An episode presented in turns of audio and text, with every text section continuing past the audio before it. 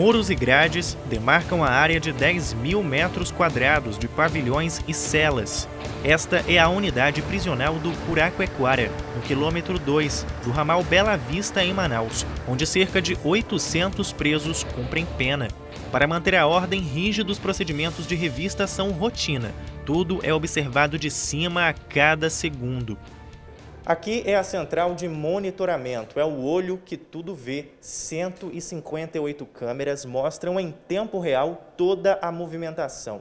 Inclusive, os agentes estão com o olhar treinado para identificar qualquer atitude suspeita. Uma novidade recente foi a instalação de câmeras de altíssima resolução, que permitem, inclusive, identificar qualquer tipo de ameaça que possa vir de fora para dentro.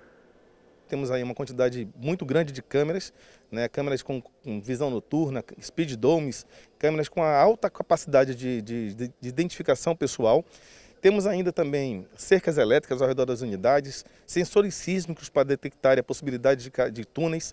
Temos aí a utilização de drones que são utilizados para proteger o perímetro.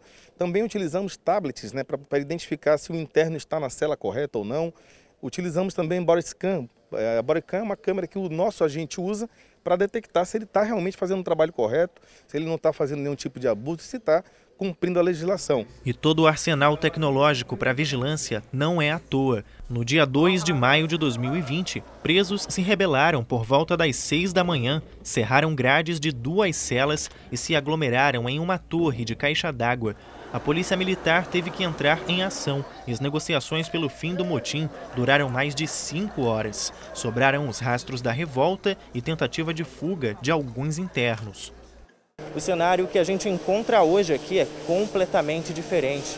Os próprios detentos estão reconstruindo o que foi destruído, resultado do projeto de ressocialização Trabalhando a Liberdade, que inclui a construção do zero de uma UBS, com mão de obra 100% carcerária. A unidade prisional do Puraquequara está quase totalmente é, revitalizada.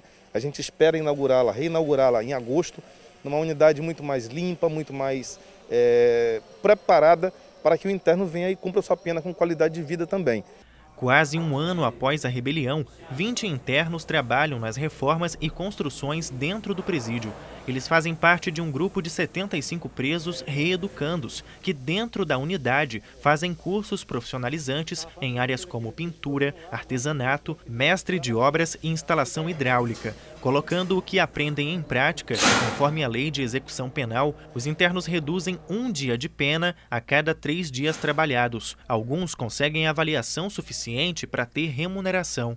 Temos uma porcentagem desses internos que são remunerados e outros esperam a vaga para ser remunerado. Diante disso, nós temos também, no restante da massa, é, internos que eles ficam em estágio probatório. Eles trabalham dentro das galerias, esperando vaga e também os pareceres favoráveis para poder subir para o projeto, para ter essa diferença de pavilhões. E também esperando a vaga para remuneração. Já a oportunidade de qualificação profissional é devido à parceria entre a Secretaria Estadual de Administração Penitenciária e o Centro de Educação Tecnológica do Amazonas.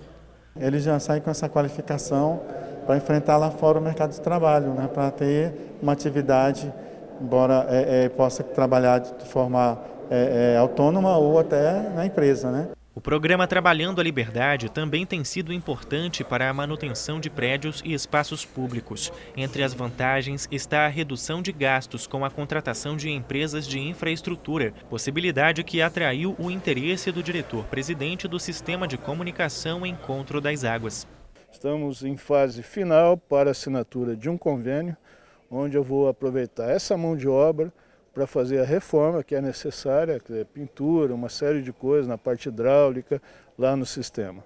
E com certeza a gente vai mostrar isso para a sociedade, o quanto é importante esse trabalho que é feito. Então hoje a gente vê a preocupação do sistema em aprimorar o interno para que quando ele saia do sistema ele possa exercer uma atividade com dignidade, manter sua família e não trazer mais despesa para a sociedade. Iniciativas que não somente punem, mas ensinam que a educação e o trabalho podem melhorar a vida até mesmo de quem já fez escolhas erradas no passado. temos que entender que as pessoas que estão aqui estão cumprindo uma pena judicial, obviamente, mas que são seres humanos. Então nós temos, enquanto Estado, de darmos a porta de saída também. Ibrahim Ossami para o Sistema de Comunicação Encontro das Águas.